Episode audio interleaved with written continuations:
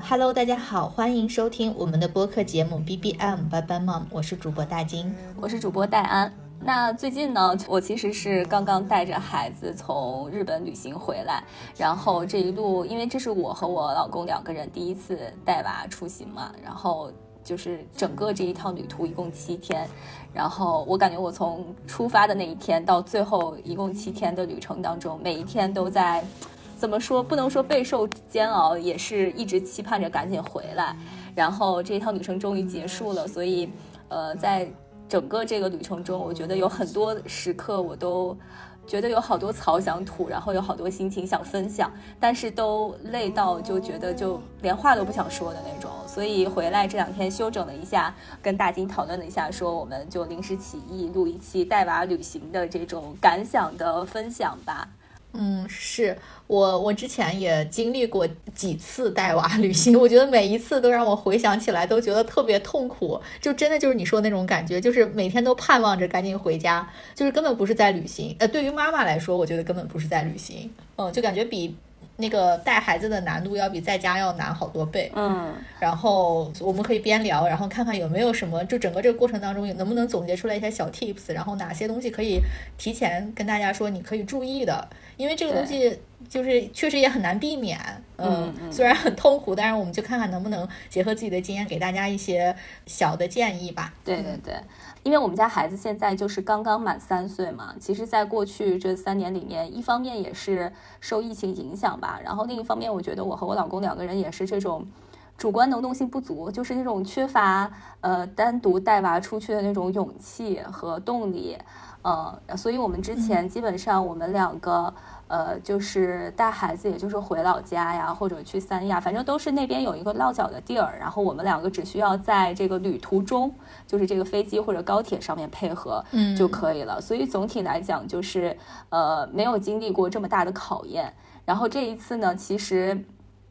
嗯，行前我和我老公都还蛮忐忑的，因为他平时呃带孩子比较少嘛，所以呃他不确定我们两个能不能 handle 得了。然后我呢，其实是觉得是 handle 得了的，但是我我我自己是有预期的，我就会非常的累，嗯、是这样子，对，所以我从行前吧，但是实际上还是超过你的预期，是吗？那个累的程度。我觉得差不多吧，但是我觉得最大挑战是因为我们家孩子行前就、就感冒了，对我觉得这个是对我这一、哦这一趟旅程最大的挑战。然后呃，之所以我们这次呃选择出行呢，其实也是呃因为我们有另外一家朋友嘛，然后他们建议的。然后他们家呢孩子稍微大一点了，七八岁了，然后也是一个小男孩儿。呃，他们之前就带孩子，就是他们疫情之前两口子就带孩子去过日本，然后疫情之后今年放开了，他们也又去过一趟，所以他们就建议说我们一起去日本吧。然后一方面比较近呀，然后也没有什么时差，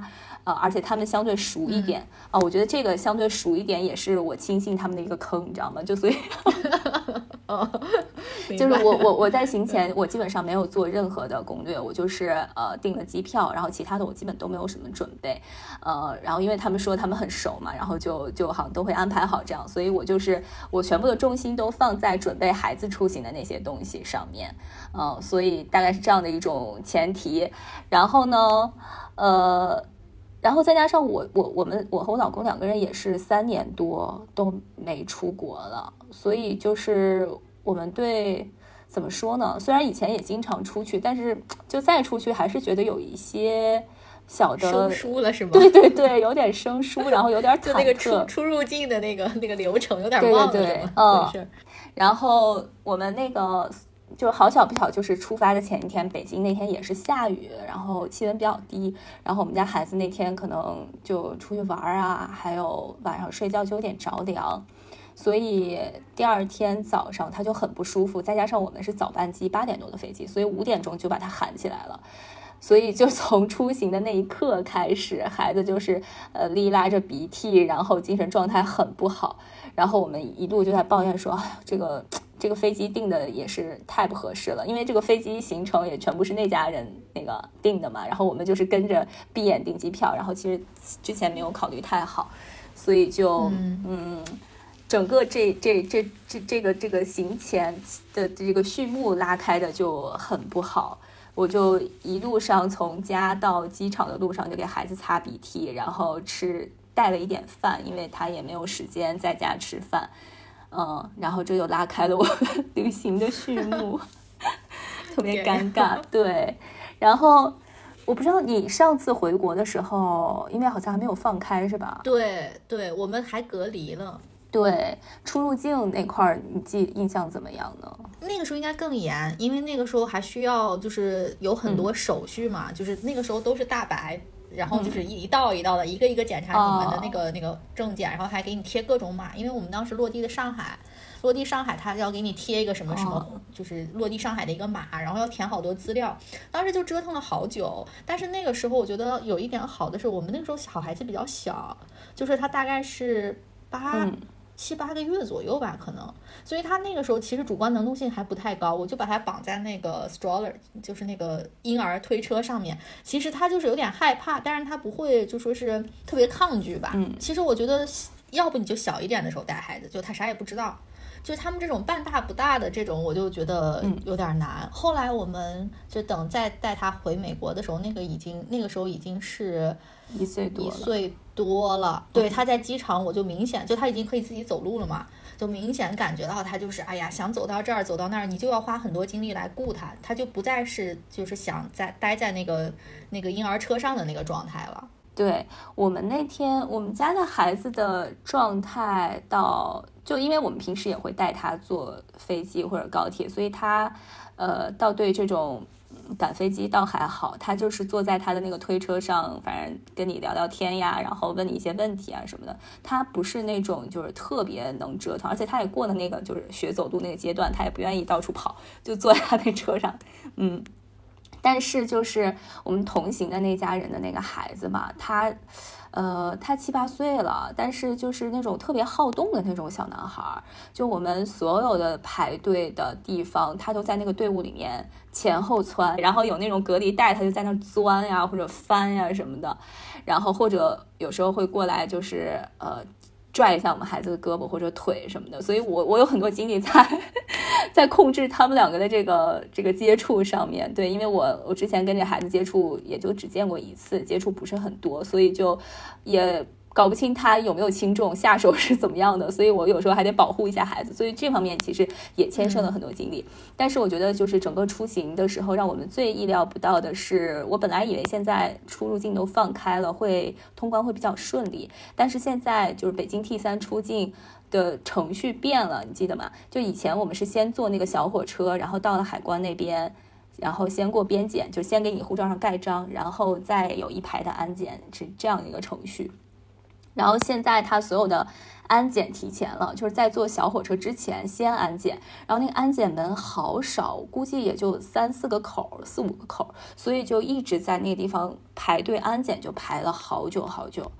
然后排完，我们坐上小火车，然后去过海关是一道，然后。过边检就是护照上敲章又是一道，然后整个因为本来我们拿的那种电子护照是可以直接刷指纹、刷刷脸就过的，但是因为带着小朋友，呃，他刷不了脸，就只能排那个人工的，所以特别特别的慢。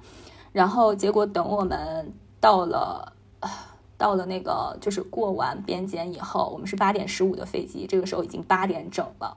就我从来没有，那很紧张啊。对，然后就是，而且我竟然就是没有意识到现在已经八点了，因为我觉得我们每一步都就是按部就班，很顺利，也没有耽误时间。我觉得我们应该还有时间。然后这个时候一看，已经八点整了。然后我我和孩子他爸就带上行李，推着孩子向那个登机口狂奔。嗯。然后那登机口还挺远的，我的天呐，我就当时已经就是跑不动了。然后我们那个朋友他们那家比我们稍微早一点，他们已经到登机口，然后给我们狂打电话。然后我当时看到电话也顾不上接，就只有往过跑。然后跑到那边，那个时候一般应该是提前十五分钟，八点整的时候应该已经关舱门了，但是他们又等了我们五分钟。到了以后就赶紧把登机牌给人家，然后才在这儿喘气。所以就特别特别的赶，我的妈呀！所以我觉得以后就是这种早班机真的是一定要慎重带，就是慎重订，而且就是我们没有预期到现在就是出境这么麻烦。我觉得这种国际国际航班就永远都是你至少要留出来三四个小时的那个时间差，就打出来那预预流量。嗯，不然就会让自己很麻烦。我我们是之前就是在在上海隔离完，然后要回就回咱们老家的时候，它中间哇那那一天我都不知道我们是怎么度过的，因为他当时的那个那个政策还很奇葩，就是你在上海隔离完之后，好像我只能在上海待二十四个小时，呃，因为我也不是上海居民，所以你就要赶紧走。但是我们当时就从那个隔离酒店把我们放出来的时候，那一天晚上已经没有回。就是我们老家的那个，就任何票都没有了，所以我必须在那儿住酒店。然后我们在那儿临时找了一个酒店，然后我记得好像凌晨三点钟我们就起来，就就因为你还要在二十四小时之之前离开上海，呃，然后就是买了一个特别早的，然后我就记得那天特别折腾，然后就感觉。就是你，你要带着孩子的话，你就更要把这个时间。你平常大就是两个大人可能都得两三个小时，你要带着孩子，我觉得至少得再多一个多小时。嗯，你要把那个预流量留出来，因为你不知道哪哪一个环节就会出问题。对，而且小朋友就是早上他本来程序就特别多，再加上睡不醒，然后他很多东西要早上起来以后才能打包。哎呀，反正就是 很多细节很麻烦。对，然后我觉得我这次一个非常。大的经验就是，你虽然你的同伴说，呃，他们全部安排好，但是其实你们自己家的很多情况他们是不知道的嘛。然后，对，就包括我继续往后讲，就我们到了日本之后，因为我们第一站不是东京，我们是先飞到东京，然后需要去坐那个火车去另外一个地方，然后。其实这个我行前有问，呃，他们家我说那个这个火车票需不需要提前订，然后他们说啊不用，这个到的时候那个肯定有票的，我们去了看时间然后再买，然后我就听信了。但是就是我们到那个时候买票的时候的那个票的时间，反正就我们预留出来大半个小时的吃饭时间，然后呢，但是我们在那个候机楼里面。又找不到餐厅，然后当时下午两点多，就孩子也很饿，大人也都没吃饭，所以我们一定得吃一口饭。然后所以又拖着行李在那个火车站的那个楼里面，到处找餐厅，然后又随便吃一口，然后又拖着行李赶紧到站台上。然后在日本我们语言又不通，哎，你知道这个最坑的就是。我以为他们都知道这个路线怎么走，然后订什么票，什么几点什么，结果他们都不知道，然后我们都不会日语，所以就，然后日本又特别坑，你知道吗？就是他我们去那个地方要转一趟火车，也就是嗯，就是它有相当于是两程，但它有三张票，嗯，它有一趟总的票，就是从你 A 到 C，然后还有一个 A 到 B 的票和一个 B 到 C 的票。然后我们这个票我们就拿在手里，也也看不太明白。反正你着急的时候就很混乱，每个人三张票，总共十几张票，然后所以就是拿这些票在那儿问工作人员，然后各种抱着孩子拿着行李跑跑跑跑跑。所以我们上火车的时候也是也是基本上 last minute 才上了火车，嗯。然后这是第一程火车，然后到第二程火车换乘的时候，本来它中间是有四十多分钟的这个换乘时间的，但是我们后来本来说这次可以悠闲一点，不用那么着急了，结果又找错了站台，就是 本来要去火车站，然后结果跑到了地铁的那个站台，然后又各种问，反正最后就一直都是 last minute 上的这个火车，然后就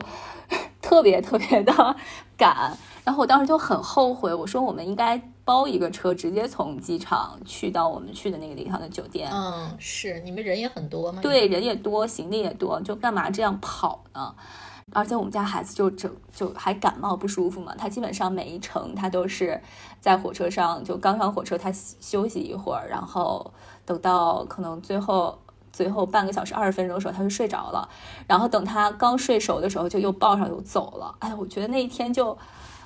特别特别的难熬，对。然后我整个就因为我抱着他，我也不敢睡。其他人可能还能休息一下，然后我也不敢睡觉。然后又因为嗯，就车下比较热，车上又比较冷，就频繁的给他穿脱衣服什么的。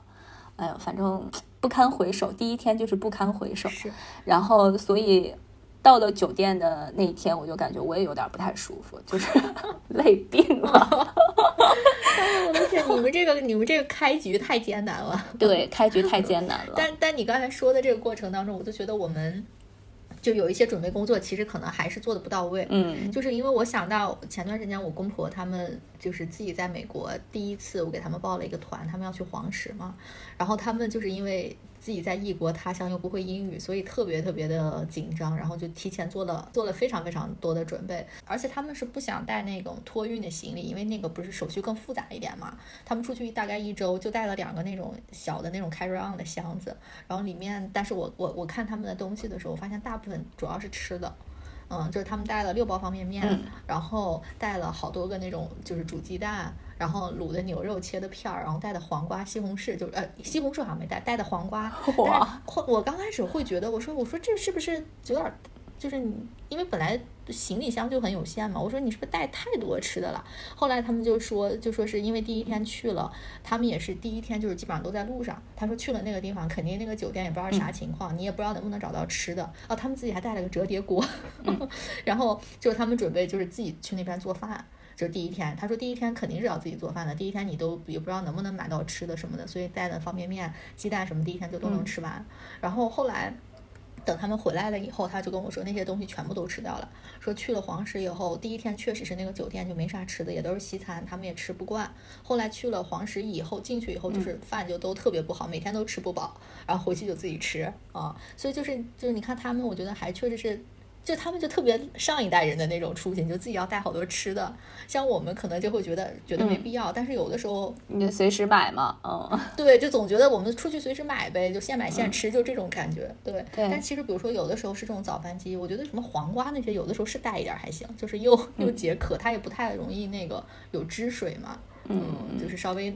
那特别那什么的时候可以可以顶一顶。对这个，你就说带吃的这一点，其实我这一趟也特别有体会，因为，嗯，就是我本来想说去日本已经是一个饮食上对中国人非常友好的这么一个国家了，但是我去那边发现，就是，嗯，我以前也去日本出过差，但是，嗯，怎么说我住的酒店可能。提供的餐食，因为我们都是开会嘛，所以那个餐食也很丰富，你自己也不用操心。然后我这次才发现，日本其实他们饮食里面是非常缺少蔬菜和水果的，可能是因为他们当地就没有嘛。所以就尽管我们都住在是五星的酒店，但是呃早餐呃基本上就是它水果有香蕉，然后有西柚什么，就这种我们很少吃。然后呃。然后香蕉你也不想总给小朋友吃嘛，然后它也不是那种粗纤维，蔬菜就更别提了，就是早餐只有沙拉，然后你像小朋友要吃点什么热的那种菜也都没有，它那种沙拉那种叶子也嚼不动，然后苦了吧唧的，反正我们小朋友是一口也没吃，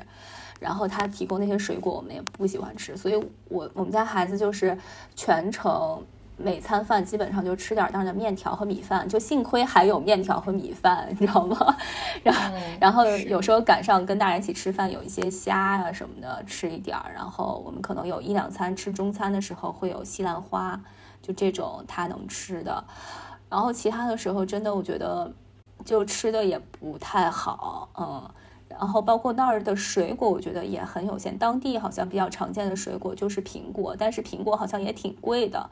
呃，所以早餐都没有免费的苹果，我都是跑到那个便利店去，天呀，跑到便利店去买他们那种切好的一小盒一小盒，而且我不知道啊，我不太了解日本是是怎么样的，反正那个苹果是卖的最快的，你就是每次去还不一定每次都有，所以这几天那个小孩就就基本上就是凭那个吃苹果，然后就加一些就是每餐的面条或者米饭这种来。来那个来来，这个这个我之前真的没预想到。哎，这我没法想象，确实是因为我感觉我们在国内吃上感觉也没有说那么那么有限啊，就是食材上。我后来才发现，就是日料就是有肉，有有有那个海鲜，然后或者就是或者就是炸的天妇罗呀什么的，它就是没什么菜，要么就是生的那些东西，就很多都是小朋友不能吃的。然后我们基本上，嗯，因为我们对那边餐厅也反正就是。呃，不是很了解。对，然后你很多菜菜单看不懂嘛，进去就是瞎点，然后最后经常发现点上来就是只有汤，他能喝两口，然后吃点米饭，就这样。所以就，哎，你们用那个微信的那个翻译工具了吗？就是苹果好像手机自带啊的，，也翻了，翻完也是那个不是很好用是吗？对，不是很好用。然后再加上你跟他们那儿的服务员比划吧，有时候他们就英语也不太灵，然后就嗯反正全靠猜，然后成不成功就全靠那个碰运气。哎，你下次可以给他看图，就比如说你找一个苹果的，在那个 Google 上找一个图，我要这个，给他看图片，嗯 可能嗯，好一点。嗯，对，也是一个哦，这没想到，对，这这确实对没想到。这个我之之前真没想到，然后就是所以呃吃的不太好，然后我们家小朋友平时是那种大便每天至少一次的那种，然后中间有两天居然没有大便，然后对我就很着急，然后就到处就找着给他买苹果，就其他的就已经嗯就就不行了，也没什么可吃的，就这种状态。然后就好在好在我给他带了一些那个就是小孩那种小面条和呃和那个啥和，因为他每天都要喝，每天晚上都要喝粥嘛，所以我给他带了一些呃就国内的米，然后还带了一个那种养生壶。就是 能自己煮粥的。我本来想的是，比如说我们出去玩的时候，就让他在酒店就自己在那煮，然后等我们回来就可以喝这样子。结果就是又有一个没有想到的是，日本的电压是一百一十伏的，就我那个转换插头给它插到墙上以后，它的那个电路板是可以亮的，但是它的那个电压是完全带不起来这个这个壶工作的，所以就就白带了，就没法用。然后就太惨了。就没办法，然后后来那个呃，我老公他就用酒店那个烧水壶，然后就给小朋友煮一点粥，就一直开着盖儿让他一直煮一直煮这样，然后就最后感觉都快把酒店那个壶给用坏了，就是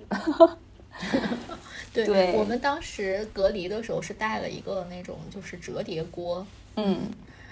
嗯，我觉得就是，哎，就反正出去旅行的话，就是折叠的这种东西真的是感觉是最方便的。嗯，反正当时它是一个折叠锅，然后它我就把它用来又烧水，然后又又可以煮面条，反正煮点东西都可以。然后后来我公婆婆他们这次出去，他们也是带那个折叠锅。我觉得大家买一个那种就是全球通用的那种折叠锅还是挺好的，就是你到处就各个国家的电压都能适用。对这个电压这个问题，我之前没想到，因为我觉得我准备东西已经就关于小孩这个东西，我准备的还比较充分吧，但是就是没想到。日本的那个电压不行，然后就就废了，而且那个壶还可占地方了，就很坑。对，反正 对在吃的，就是我觉得那几天吃也都就是反正小孩这方面是没怎么吃好，嗯，而且就是我觉得可能嗯每家的养育的习惯不一样吧，就是我看那一家的孩子吧，就是不过人家也大了哈，就大人吃什么跟着吃什么，然后包括去了嗯就是呃餐厅，人家上的冰水什么的就。就国外那种都能喝对，就咔咔的喝。就他们家的小孩儿，就明显长得也是比较瘦小型的，但他们反正也无所谓，就就喝就行了。但我觉得我们家是完全不行，我们家走到哪儿都背一个水壶，就是 要给他喝温水的那种。嗯嗯，所以他们可能就是对吃什么也比较随意吧。他们主要我觉得还是比较大了，七八岁的话，小孩子确实跟这种两三岁吃的东西又不一样。嗯，对，是的，是这样的。嗯。其实我刚才一直就想说，我感觉你们这个一开始这个组合就 搭的不是不是不甚理想。其实我我我说实话，我到因为我之前参加过几次，就跟我们家孩子差不多小孩儿同龄的，比应该大部分比他小一点，有一两个比他大的这种这种生日宴。我参加完的感受，我都是觉得好累啊！嗯，我都一只是一个去参加的人，我都觉得好累啊。然后我就觉得，所以我后来就在这种，就我觉得对他他们这么这么小的年龄来说，这种什么同龄一起出去玩儿，或者是一起出出行，我就想都不敢想了，你知道吧？我觉得他们在一块儿现在没有办法互相消耗，就是那个反而负担负担加量的那种感觉。全部是在家长身上，而且是，对他们比如说可能。我觉得至少得上了三岁以上嘛，他们俩能玩到一起，然后就两个小孩子能自己共处一段时间的时候，能让家长休息休息。我那个时候，我觉得我可能才会考虑这种，就是跟小孩一起结伴出去，不然我就觉得太辛苦了。对，我觉得就是我们这一趟这个组合，其实本来是三组家庭，然后另外一组家庭是之前呃临时有事儿，然后就没去。然后反正我觉得起始起始的那个动因，并不是因为孩子想玩，就是。大人们想凑一对儿，你知道吧？就是而且包括行程安排也没有说专门安排，比如说迪士尼呀，或者说这种就是小孩特别喜欢，他们没有，他们就是安排了一个相当于是这种呃度假休闲的这种。这这种行程，然后去的地方也没有什么这种专门为孩子设计的这种呃游乐场呀，什么海海洋馆没有这种，所以基本上那个孩子就是跟着我们瞎逛悠，然后就看看走走，就是徒步一下呀，逛逛公园呀，看看风景这种。所以对孩子来说，我实话实说，我觉得是挺无聊的，而且也没啥意思。对，是他们还不太能欣赏这些。嗯，对。然后呢？呃，他们家的孩子，我觉得可能因为他们一直以来都是这种方式吧，反正也比较适应，就是他们走到哪儿就跟到哪儿。然后我们家孩子反正也无所谓，就是小，就是他也不知道出来是干嘛的。他刚开始也不知道我们去的是哪儿，就，就就就就这么一个比较随意的状态吧。嗯，但是我觉得反正这个行程你跟谁一起出去都是需要磨合的。就我觉得。像我们刚去这一天就不说了，就我们正式住下以后的第一天的那天，那天吧，反正我们刚好中午是在一个公园吃的饭，然后吃完饭正好那个公园风景也不错，我们就顺便溜达了一下，然后就走到了那个公园的一个小小的游乐场，有一些儿童的什么开一些小汽车呀，特别小的那种小公园。呃，然后那个就正好赶上我们家小朋友的睡午觉的时间，然后相当于他那个睡午觉的时间，他就那个兴奋劲儿就给他冲过去了。然后我那天就在想，因为他那一家人是从来不睡午觉，他们家孩子到大人就都不睡午觉，所以他们就可能就没这个概念吧。然后我们呢也有点儿怎么说？一方面有点碍于面子，不好意思自己先走，然后另外一方面觉得孩子状态也还行，他也没闹觉，然后我们想着就这么玩吧。然后从那儿玩完以后，已经下午三四点了，然后就，呃，就说咱们溜达着往下个地儿走。然后，但是等我们到了下个地方，下午快五点的时候，我们家孩子已经闹得不行了。然后这个时候，我们果断说呢，我们就先回酒店，让他去休息一下。就从那天之后，就每一天我们我们家吃完午饭就下午回酒店休息，他们家就继续玩。所以我觉得这个是有一个相互了解和适应的这个过程的。对，刚开始可能大家都不好意思说分头行动，然后等后来就是知道大家有各自的需求嘛，那然后也不一定非要就干什么都在一块儿。嗯，我觉得会有一个这样的过程。嗯。我听你 聊下来，感觉心好累啊，好累！就是你，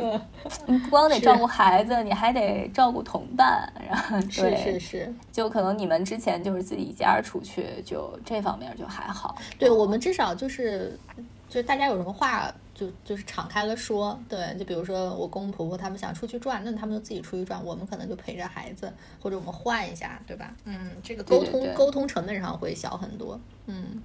对，是的。哎，那你觉得出去你们你们睡觉是怎么睡呢？就给孩子？我一直觉得这是一个让我特别头疼的事情，就是出去。你指的是，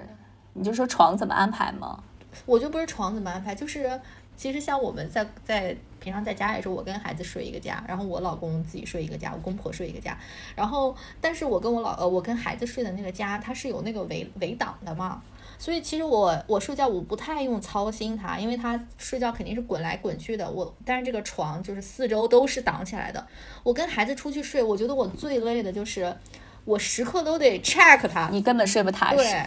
而且那个就是我放一些枕头在上面，你你那个睡的空间又特别小。哎，我觉得我每次睡觉是最累的，因为我根本就是休息不好，你没有办法很踏实的睡觉。我时不时的我就。我觉得时刻属于那种轻度睡眠，我要起来看一下他。嗯，我也是这样，就是，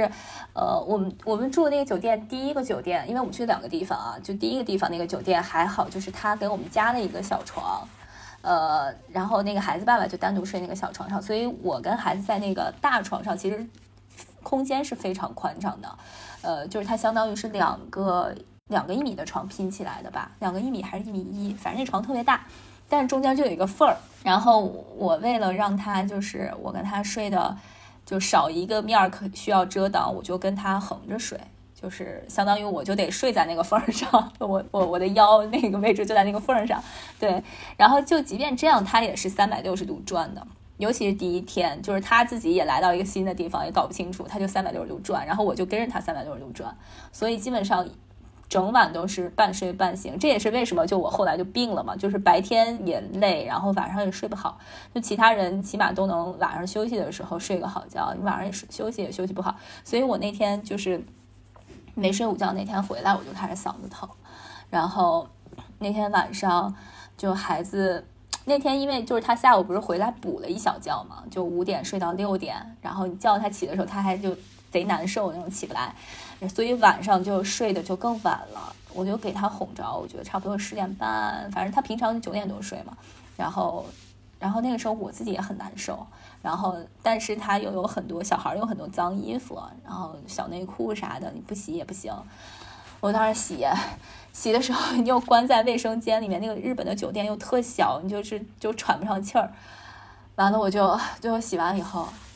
我我就躺在床上跟我老公说我说，我实在动不了了，你去把他今天用的那些小餐具给洗了吧。我说我病了，然后这个时候我老公就说你咋不早说？然后我说你别洗了，然后他就去洗。然后这个时候我就开始躺下，躺下，但是我又睡不着，然后又整晚开始跟着他在床床上就是旋转，反正就特别难受。对，然后再加上我们家孩子还感冒，然后空调也不敢开。反正就哪儿哪儿都觉得，就会想着为啥不在家待着，非要出来受这罪呀？就是特别特别难受。是我我就是特别希望那个酒店能听到我们的 心声。我觉得酒店也应该 慢慢的有这种，就是它可以有有几个围栏，比如说大家可以去租啊，或者怎么样，啊，或者有那种就是什么拼拼接床。我觉得至少。都会好一点，就它慢慢这这方面的服务越来越完善，可能会好一点。反正我们后来我找到一个方法啊，但是就是也也得看具体的情况。我就是后来就是把那个沙发上的那个垫子，就是都拿下来，然后铺在地上。我后来就想，就是它摔下去，就让它 摔到一个就是东西上，有缓冲的东西上，我这样就是相对好一点。那我觉得还是美国的酒店比较。美国酒店可能比较大吧，就反正日本那个酒店就是进去感觉都没下脚的地儿，就是特别特别的窄。对你就算放上，然后旁边也有什么小小小柜子或者小桌子什么，就觉得还是挺那什么的。这个真的是我就觉得最我我每次最头疼的地方，真的是，我就试过无数种方法。我不是有一次还跟你说，我们去睡那个沙发床。也是，我就发现沙发床两边，它至少那个那个扶手有挡，对，能挡一下，我就觉得又相对好一点。但是那个床肯定又不舒服，就你反正你总是各种方案都都不满意的。每次出去这个我就是觉得最头疼的。我觉得希望大家能够出去的话，就是能换着陪孩子睡觉，可能会 比较好一点。一个一个奢望，这个事儿我觉得可能是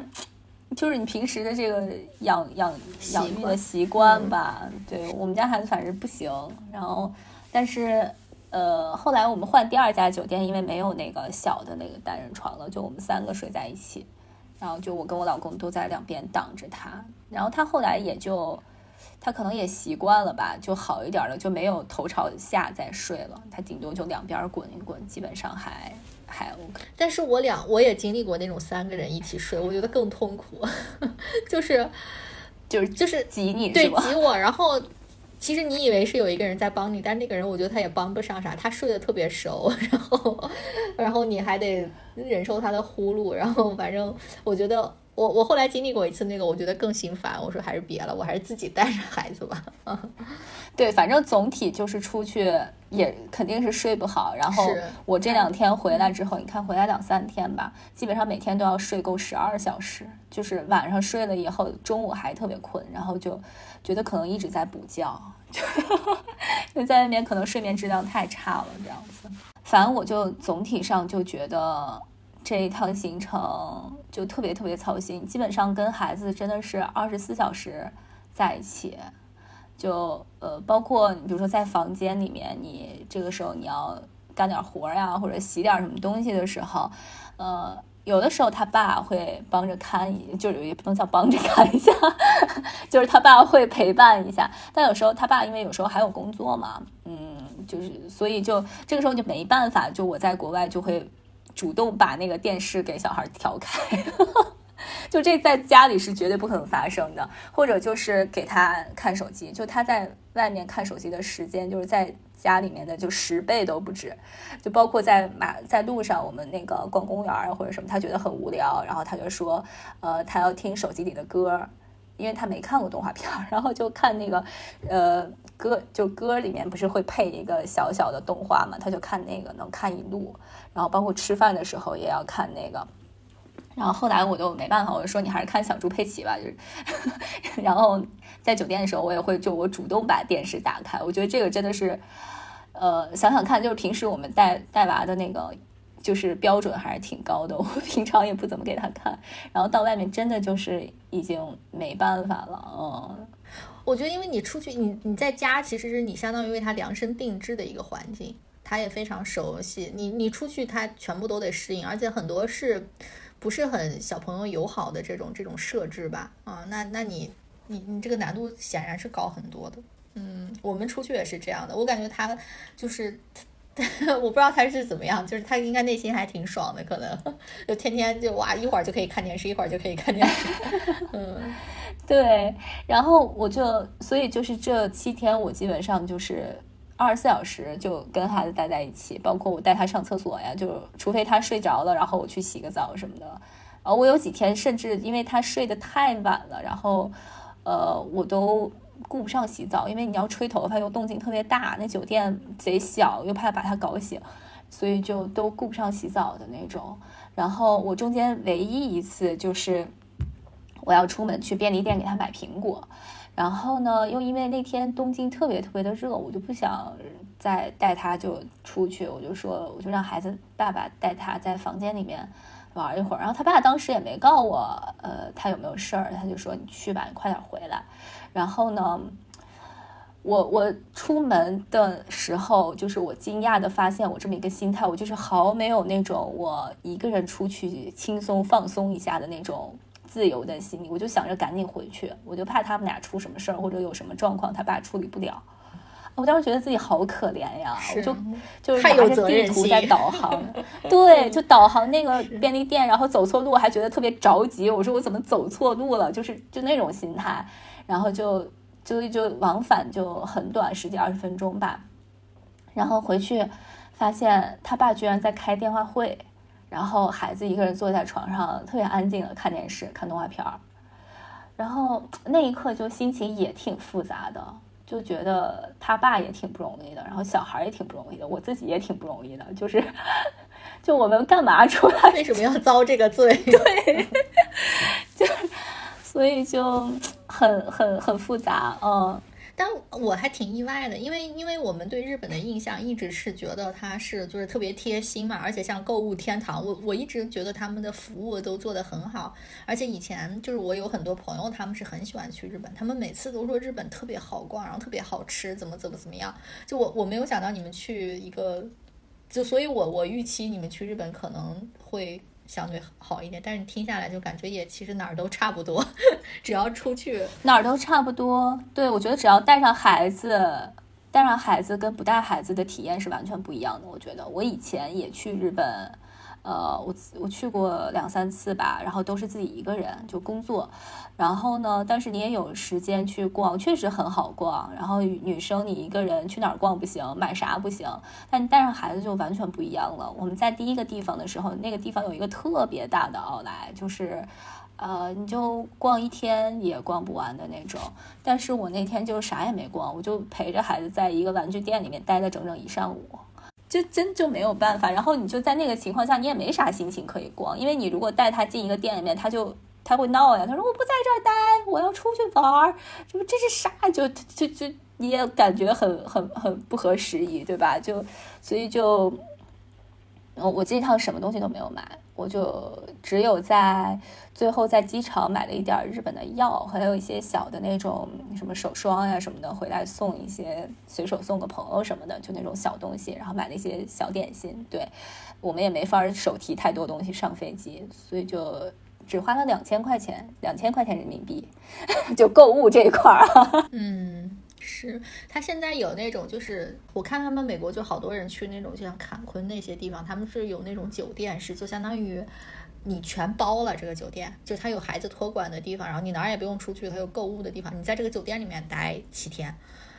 我，但是我每次都不懂。我说那我干嘛要飞到 那儿去，在一个酒店？对，为什么要去你这个地方？对，但是 就是你又你又要自己安排的话，又确实是一个很大的挑战。你要带着孩子东奔西跑，就是介于这就这两个这 option，感觉都不是令不是很令人满意。对对，就我也在想，就是这套图了个啥？因为因为其实我之前一直有一些遗憾，就说呃。就过去这三年吧，也没带孩子去什么地方，然后呢，呃，多少会觉得有一些遗憾啊。就尤其他上学之前时间比较自由，然后，嗯，但是很多人都说，你说孩子三岁之前什么都不记得，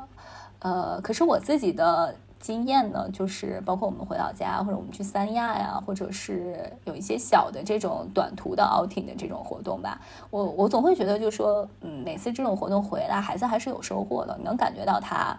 呃，长大，能感觉到他就是又认识了一些新的东西啊，或者，呃，他，嗯，不管是跟人交往上呀，还是他自己的这种适应能力上呀，都会觉得他比以前变得更好了。所以我其实一直挺想带他出去的，但是我老公又比较忙嘛，所以就嗯一直没有怎么安排。但这一趟呃结束之后，其实我们两个都有一个体会，就是呃我们还是应该带孩子出去，但是不一定要就去国外，在这么小的时候，就是你可以国内，因为国内其实相对你还是嗯。方便很多嘛，不管是吃呀、住呀，还是交流上面，然后你包括时间也更灵活，呃，你可以在国内多转转，然后让孩子多看一些东西。因为他这次出去，明显能感觉到，他说啊，我去日本了，然后他包括我会给他讲说，这是你看的哪个绘本，就是他们的老家呀，然后你看看马路上的车是不是跟你那个绘本里的很像，就是多少还是会有一些东西给他串联起来，然后你可以给他讲一些平常生活中。他不大能够经历到的东西，我觉得这些，呃，确实是都有好处的，呃，但是我觉得可以不一定要给自己一下就是置身于一个完全陌生的环境里面，我觉得呃不见得，嗯，对我觉得短途的这种三天左右的三四天可能就对对对，嗯，或者你就把那个行程拉得更散一点。我们上一次去那个夏威夷去了大概有十天，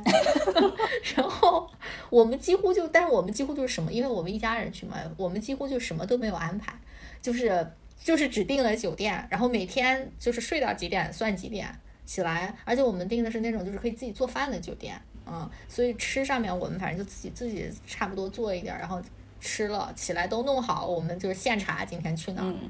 就是特别特别松散，就那样，就是十天完了也觉得还是挺累的，嗯，是吧？我觉得就是，嗯，一个是你行程不要太长，然后，呃，第二个我觉得，嗯，其实就是海边呀，就这种度假型的酒店，有一些孩子的游乐设施和活动的，是比较适合带孩子去的。我现在觉得啊，是，就因为我们这一趟是玩起来。对我们这趟是完全没有安排孩子能玩的事儿，所以我觉得孩子就是成天抱着个手机，对，就是偶尔抬头，他因为那些风景啊，什么人文的啥也看不懂，然后就是确实是挺难的。我觉得为什么带孩子爱去海边？因为孩子就是爱玩沙子，爱玩水，爱下海。我觉得这种是天性。嗯，我觉得如果说呃你们这一趟的目的是啊大人玩，那你就别带孩子。如果你带上孩子，我觉得还是。有一些环节还是要向孩子去侧重的，你就不能说是光顾着大人。嗯，这这个也是我这次就是回来有所反思的地方。我觉得有的时候就我和我老公都是那种比较面子薄的那种人啊，就出去都说哎这个也行那个也行。我们俩倒确实是都行，但我觉得带着孩子吧，就是有的事儿还是。你需要去权衡平衡一下的啊，确实是，就还是要去一些比较适合孩子的去地方。嗯，迪士尼什么的，我觉得确实是可以带着孩子去，就小小的，什么时候他们都会喜欢。我觉得是的。当然，迪士尼可能在这么大孩子眼里，就跟我们家门口欢乐谷也差不多。对，是我们那个我们家小孩特别特别喜欢的，就是一个一个那个玩的，就是咱们小时候就那种，你知道超市门口会有那种投硬币一块两块，然后就那种转的那种啊。就美国我们附近有一个超市，旁边有一个巨破的，就是应该比我们小时候玩的那个还要破。对他每天都都是心心念念的想要去玩那个，然后就我觉得他们对这个玩的要求特别。特别低。对他们也不分什么新旧啊，好的啊，不好的呀，就是就是要玩重复的一个。我们家小孩就是在我说第一天那个小公园上面开那种，就是那种投币的一个小汽车，呃，一百日元，相当于差不多五块钱人民币吧，开两分钟。然后他开了七圈儿，后来实在就是他他爸陪不动了，然后说跟他说实在没有硬币了，然后他才作罢，就就反正就想一直玩儿，对，所以这趟我觉得，嗯，我觉得不光孩子长大了吧，孩子确实，我觉得因为我们家一直带的特别规律，然后在家也没有什么电子产品啊，然后包括吃啊什么的，一直就，嗯，他都不怎么吃外边的饭的那种。所以我觉得这次对他锻炼也挺大的，然后对我和我老公的这种，呃，也也就是这种观念也冲也不叫冲击比较大吧，就是尤其我老公啊，他以前因为他平常带的比较少，所以他就觉得他他脑海里面总觉得孩子还小，就特别小，就是需要精心呵护，然后极其规律，然后什么吃多少都是定量的那种感觉。然后这次他会发现说，对孩子来，孩子是是是有一个他自己适应的这个机制的，而且他会对孩子这方面稍微放松一些，就是他自己的精精神的那个紧张度会放松一些。他会发现啊，孩子他呃，就天天吃米饭也。也也能拉粑粑，然后就是他也会着急是吧？在这方面，他非常着急，他就每天早上让孩子去那儿蹲，因为但我是那个从来，因为我们家孩子从来都说他自己会说，就是他想拉粑粑的时候他去拉，你让他强迫他是蹲不出来的那种，就我很了解。但我老公就每天就是他今天不拉，他就过一会儿让他去蹲，过一会儿就让他去蹲，然后就是类似这种吧，所以就呃，我觉得这一趟就对他来说，对我老公来说是一个。在育儿这个方面是一个观念上的一个冲洗礼吧，嗯，然后他也会觉得说，他以前可能会把孩子想的过于脆弱，过于呃过于需要保护，对他会觉得说以后要嗯要更多的锻炼孩子，或者就自己也没有那么紧张了，嗯，包括他以前比较像妈妈的心态，我感觉他非常他非常紧张，但他又不会弄，所以他就是那种就他就会说他就。他就有点那种说你们干着急，然后说你们怎么把他又弄咳嗽了，或者是是他怎么了，就就就就他总会去找那个原因，但是他又不知道该怎么办，就这种。然后这次反正全程都在流鼻涕，他慢慢的也就啊觉得也没啥，对，所以就是因为他平时带的太少了嘛，所以我其实还挺感谢这一次机会，就是能让他也二十四小时跟孩子在一起待七天。对，这就是我刚才也想到的一点，我说如果不出去的话，就是可能很少有，就是父母这样。被迫的，就是你必须得跟他绑在一起。嗯，尤其是父亲吧。对，主要是父亲。其实你待在家的话，他就总是有各种各种事儿哈，各种借口。对，然后但是你出去了，你就没办法了嘛。而且我老公这一次的表现，我觉得。就我我也是在外面一直在夸奖他，我说你这次表现太好了，太给力了。因为我中间有两天我确实是挺不舒服的，就是我自己也一直在流鼻涕，然后就我们带那包纸基本全是被我用了，孩子都没用多少。所以基本上那两天中午回来休息的时候，我跟孩子都一起睡，就是他睡了我就赶紧睡，因为他起来我肯定是睡不了了。所以就中间那个时间，包括洗东西啊，然后给孩子煮粥，这几天基本上全是我老公在煮。然后就他还挺细心的，就是出去，因为你在外面买的那矿泉水都是冰的嘛，所以他就会，呃，比如说这一瓶刚开，他就会再买一瓶，然后让那瓶就是回回温，然后你这瓶喝完的时候，下一瓶就又又能喝了，这样就反正有一些诸多的细节，我觉得，嗯，就我也挺感动的。然后他就是说，他说我这一趟贡献了起码有百分之五十，然后我说你贡献了百分之八十，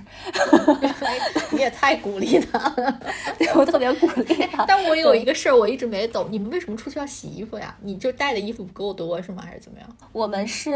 呃，我其实带的衣服也不少，但我们只托运了一个箱子，三个人的东西全在里面，而且还有一些乱七八糟的东西。对，呃，就基本上都塞得满满的嘛，嗯。然后我们那酒店也没有洗衣机，就是他有那种酒店的那个洗。洗衣服务就是你装洗衣袋里面，他可能第二天或者第三天给你送回来。然后呢，我觉得也没必要，就是那几件衣服，然后也挺贵的，嗯，而且小孩的衣服那么小，你就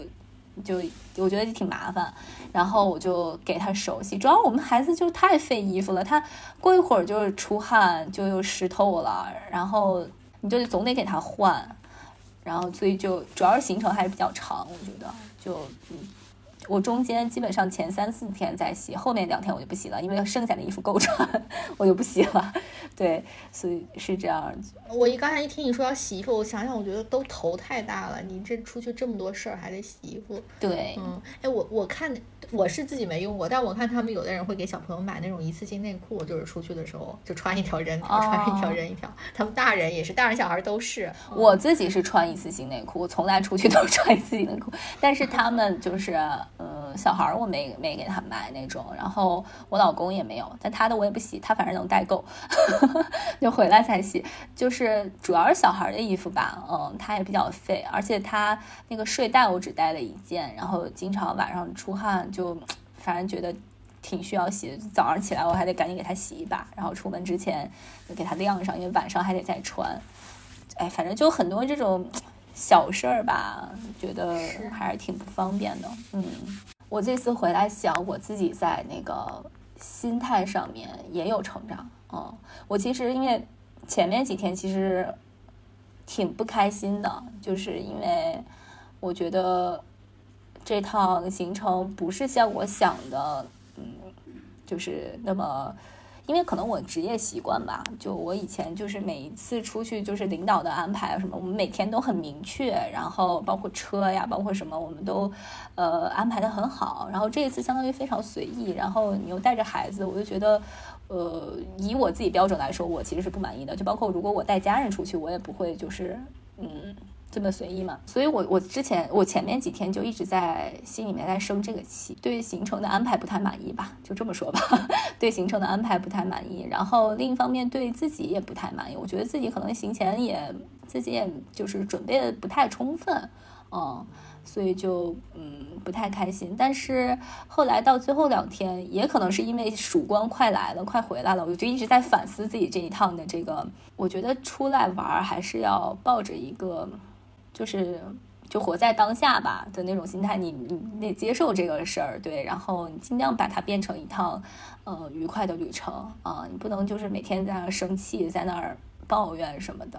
对，呃，然后我觉得我这一趟就是一个非常强壮的妈妈，就是任何时候孩子说嗯就是需要抱，然后我就。赶紧抱起来，他就是什么上楼梯、下楼梯，因为他孩子孩子他爸还要那个拿行李，然后反正就拿很多东西。然后我觉得我这一套超级强壮，就随时抱，而且孩子随时就睡着了，然后就横抱，各种抱。对，然后嗯，然后我觉得就是我还是一个就是就做准备还挺充分的人，就基本上孩子这一趟需要的什么药品啊，什么东西我都都准备的很全，然后包括。在外面玩的时候，那一家的孩子摔倒了什么的，然后我们包里总能翻出来他们需要的东西。然后那，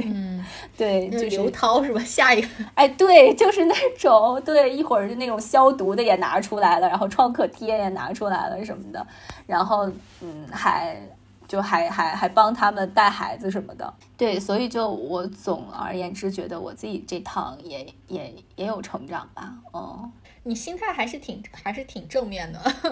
还是虽然很苦，但是最后还是还升华出来了。那我们最后要不然就是总结一些我们觉得比较好的。就是旅行里面的一些神器可以推荐给大家的吧。嗯嗯，我觉得我我这次就是推荐的第一个就是六把神器，就我觉得这个对于三四岁以内的孩子来说都是必备，因为如果你们要走很多路或者是怎么样的话，就是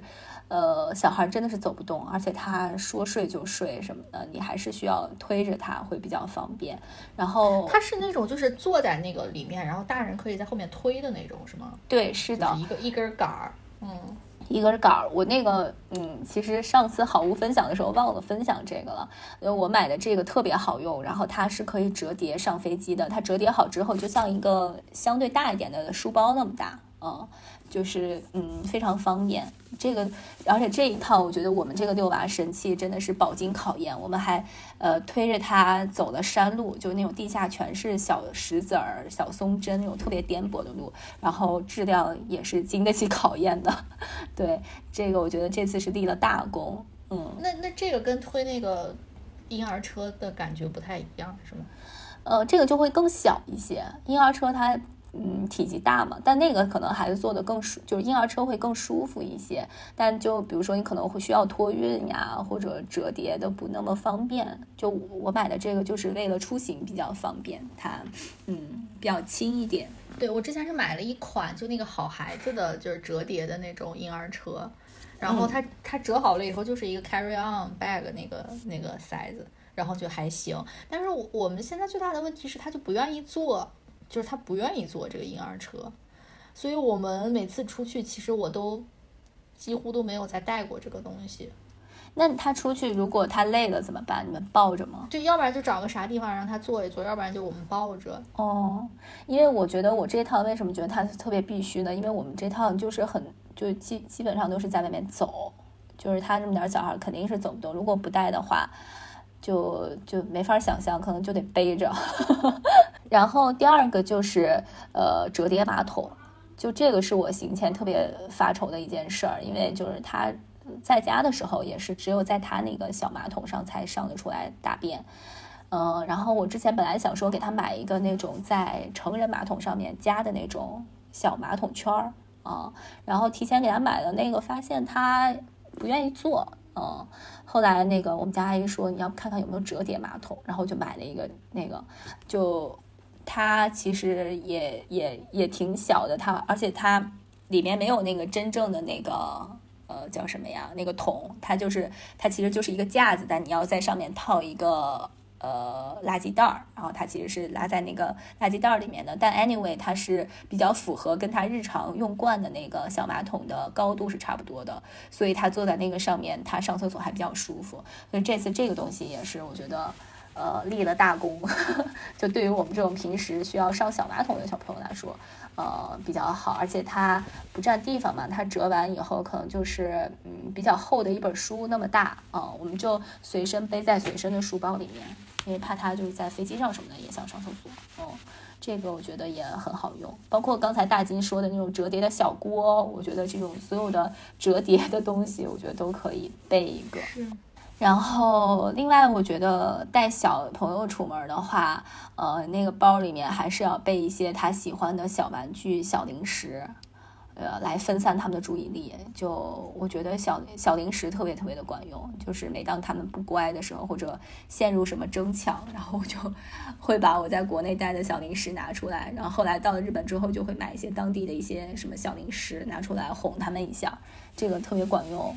然后对于小一点的小朋友来说，像我们这种三岁的小朋友来说，在包里面随身要备替换衣服，嗯，尤其是裤子。这个这个就我们平时出去其实也会备，呃，然后出行的话，你可以，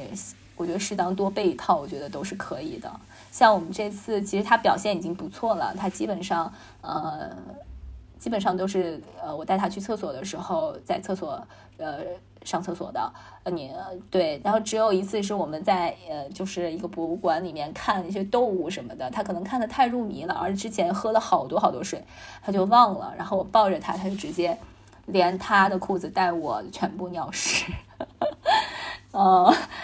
特别尴尬，就他换了，但是我没得换，我们是，我们一直带一个那种。饮料罐儿 就是空了的那种饮料罐儿，就随时会问他说你要不要尿尿。嗯，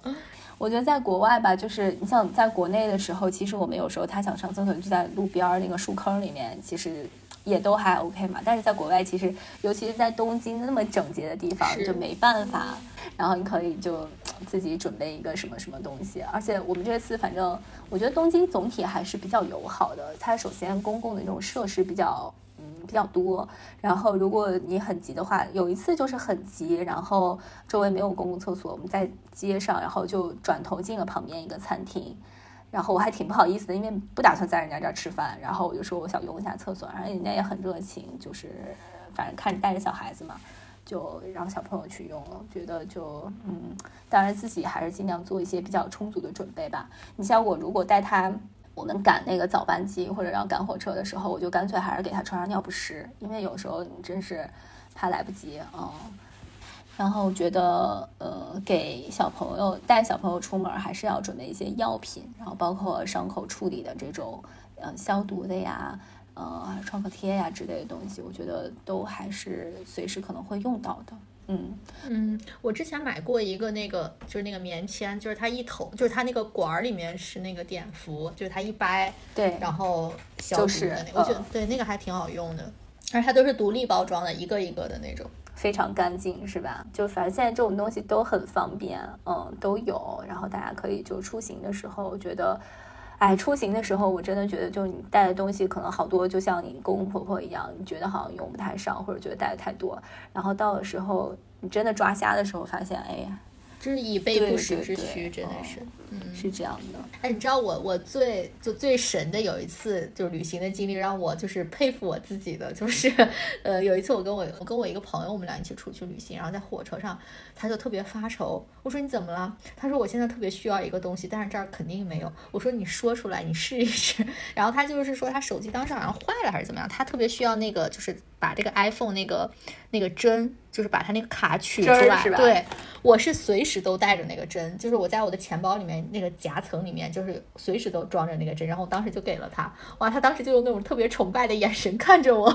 对我当时那是，哎，我也是，我也随身带对个针那个是就嗯让我就是什么，就经历了很多次旅行，特别佩服自己。对我回想的时候都觉得哇，我太棒了，那个时那个时刻 是。那你觉得你短期内会想 再带着孩子出行吗？其实我们今年年底，因为年底的假会多一点，就圣诞的时候嘛，我一一一有点挣扎。嗯，嗯我们现在计划就是，要不然就可能回国，要不然可能去就是游轮上面。但我哎呀，我实在是就是有点儿在游轮上，我其实更抗拒，因为在那个十天，我就我就在想，万一上面那个是一个密闭的环境，对，万一上面哦有什么我需要的，然后我我我没带的东西，我就不知道应该怎么解决这个问题。我也不能网购吧，也不能怎么着，然后，所以我我一直对这个这个方案我就有一点抗拒。然后，但我觉得游轮如果是那种内海，它每天会停靠的话，其实还好，因为每天会下来嘛。嗯，但是我我因为我的性格也是属于那种，就是我我也属于那种有点焦虑，但我以前真没发现我是这种人。就是如果我做好万全的准备了以后，我觉得是 OK 的。嗯，但是那个我那个准备的过程就巨漫长。哎，我也是这样因。为像是吧？因为像这次就是我我我安排我公公婆婆他们出去，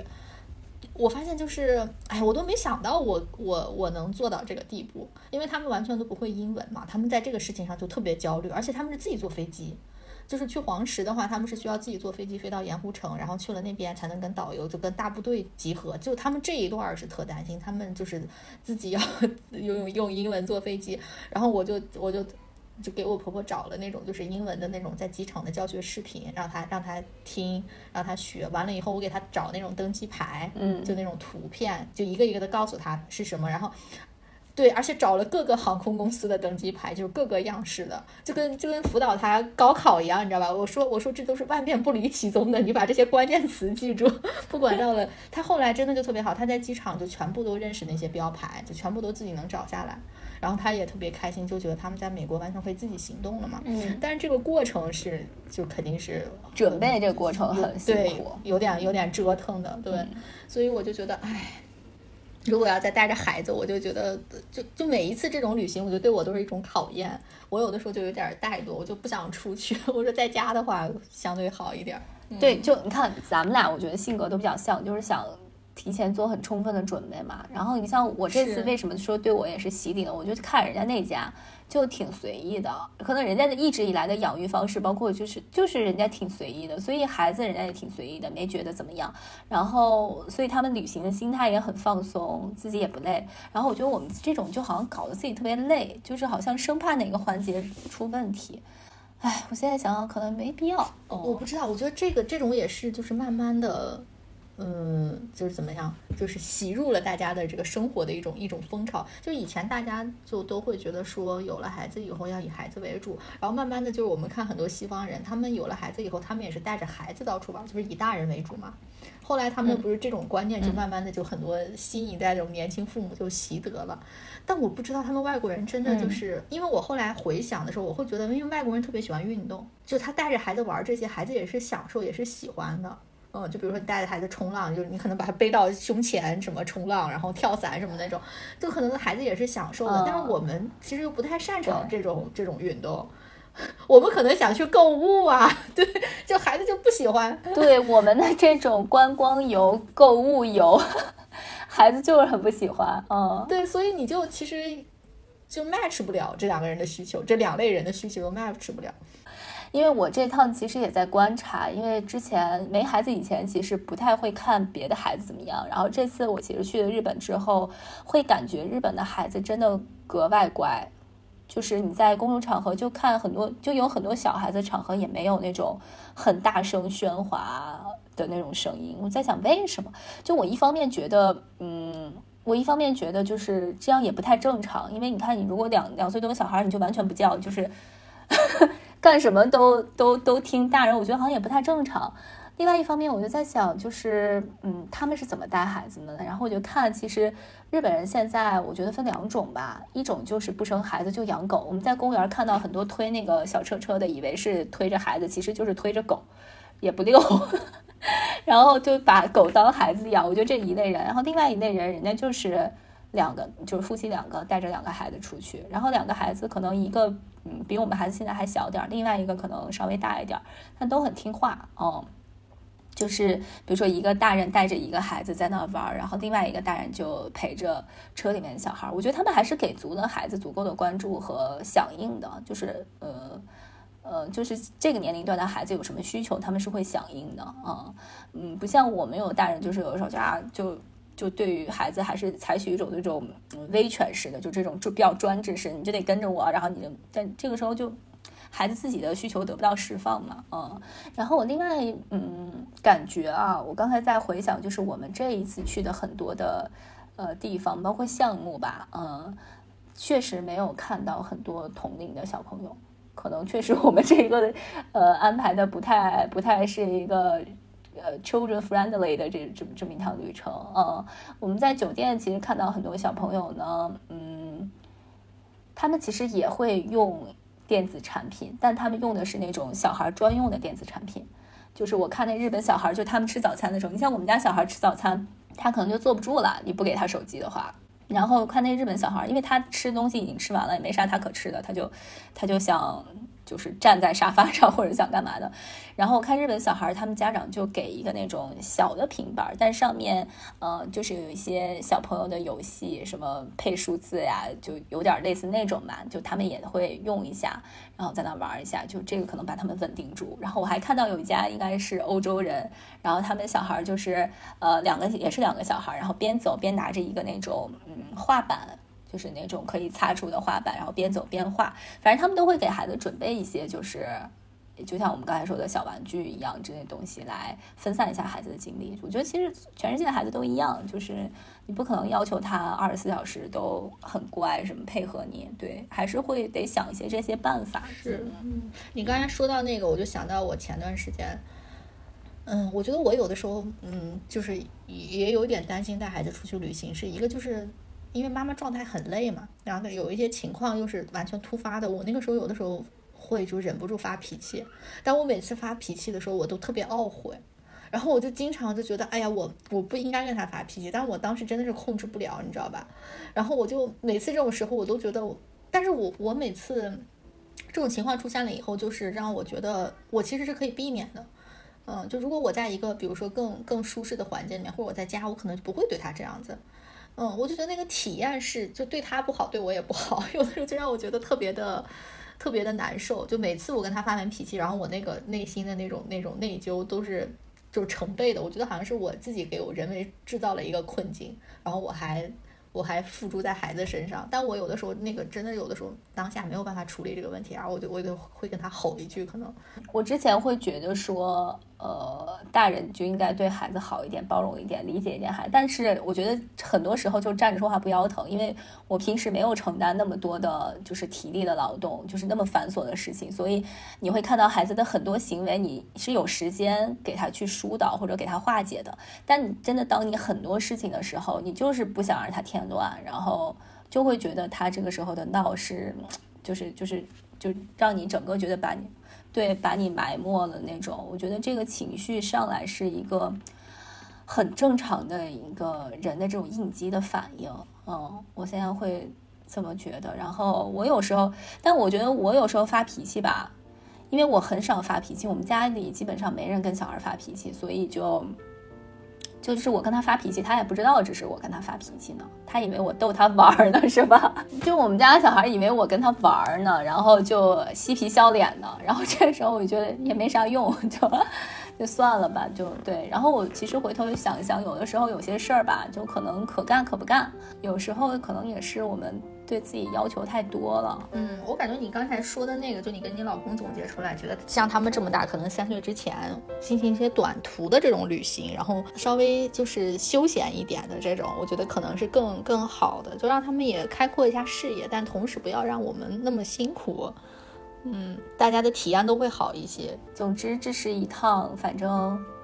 短期内我不想再来再来一次的旅行，但是呃。对，就是你你在那个当下，反正确实挺痛苦。但是回头，我觉得很多事情经历都是这样，就是你回头想想，觉得，哎妈，你赶飞机赶成那样，还挺有意思的。但你不想再经历一遍了，就是它会变成你的一个经历，一个谈资，就是变成一个故事。好呀，那我们这一趟就是跟大家聊一聊我们带娃出行的一些经历和感受，然后其中可能也分享了一些我们小小的体会吧。那我们这期节目可能就到这里结束啦。对，这期节目就到这里，然后我们下期节目再跟大家聊一些其他的话题。那我们拜拜吧。嗯，拜拜。感谢大家收听，B B M 听友微信群现已成立。欢迎你在微信中添加好友 Carol 下划线 No Secret，申请入群，与我们进行更多即时互动。同时，你可以在微信公众号、微博、小红书搜索 BBM Bye Bye Mom 关注我们，还可以在苹果播客、小宇宙等泛用型客户端，以及喜马拉雅、网易云音乐等平台订阅我们的节目。如果你喜欢我们的节目，别忘了给我们好评或点赞，或是在微信公众号下方点击喜欢作者给我们打赏。我们也期待在评论区与你互动。下期节目我们不见不散。